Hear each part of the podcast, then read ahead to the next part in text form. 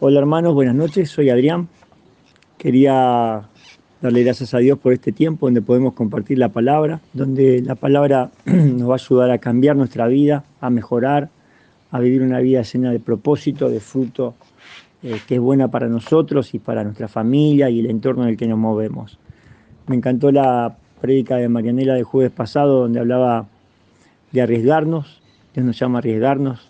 Me acordaba de una cita bíblica en Mateo 10:34 donde dice que no piensen que he venido a traer paz a la tierra y no he venido a traer paz sino discordia, dice Jesús.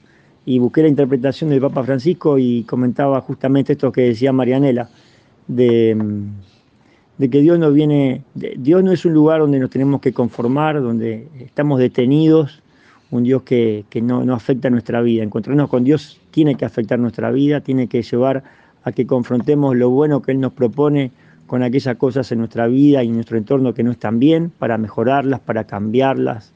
Dios es un Dios de vida, de movimiento, un Dios que te va a hacer descubrir tus dones, tu valor, te va a dar valor como persona, va a hacer que valores tus dones y los pongas en actividad y eso haya movimiento, haya cambio. Em, Dios es un Dios que quiere lo mejor para vos y para tu vida y eso se consigue orando, ayunando, todo esto que decía Marianela, después lo vamos a estar revisando, eh, activarme, moverme, hacer cosas distintas y no esperar a que todo pase. Son los cuatro puntos que, nos dejó Marianela en su mensaje, el mensaje, el punto que tenemos que, activar y que revisar. Primero, orar y ayunar.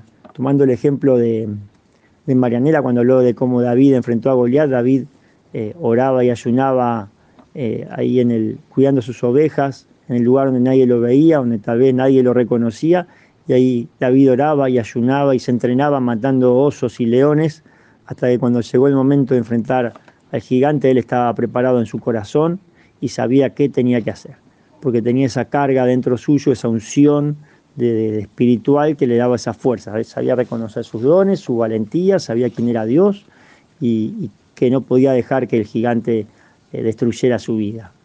Em, también el segundo punto de Marianela es activarme, moverme y siguiendo su ejemplo, cuando toma el ejemplo de la hemorroísa, esta mujer consiguió su milagro sin que Jesús lo supiera.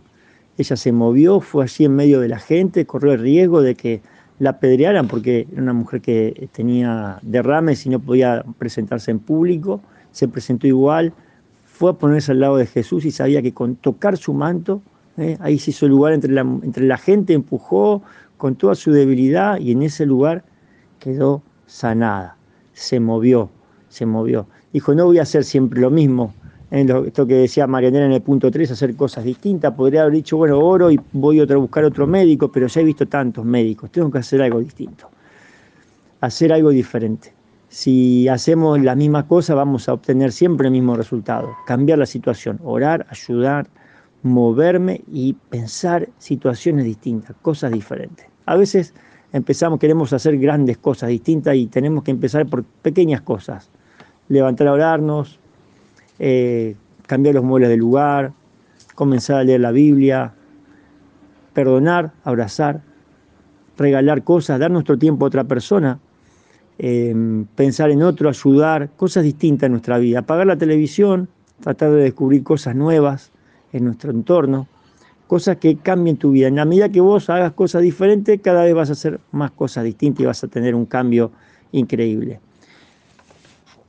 Y por último me quedaba en esto que decía Marianela de no esperar a que todo pase.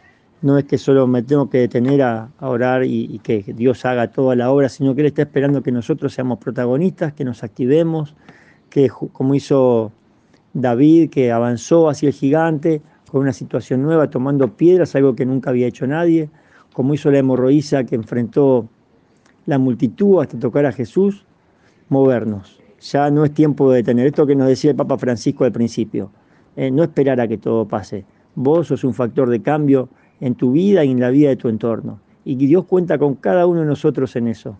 Eso es lo que le decía Jesús en esta, en esta Biblia, en esta cita en Mateo 10:34, el que pone, eh, el que no toma su cruz y, no me sigue no es digno de mí, el que, se, el que se ama más a sí mismo no es digno de mí. O sea, entregarse a Jesús, correr tras Él, saber que en ese lugar tenemos la plenitud de la vida y Él produce los cambios y Él produce lo maravilloso.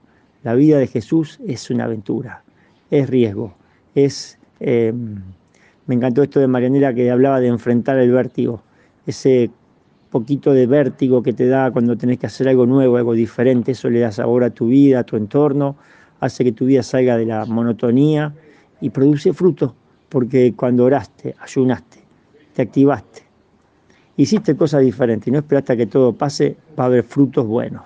¿eh? Una bendición. Bueno, Dios te bendiga. Eh, te animo a que te arriesgues esta noche y bueno, compartas ¿eh? un poco más lo que te pareció la prédica, cómo está tu vida, que compartas las, las preguntas que te van a llegar y que te arriesgues. Tal vez estas pequeñas cosas sean el inicio de grandes cambios.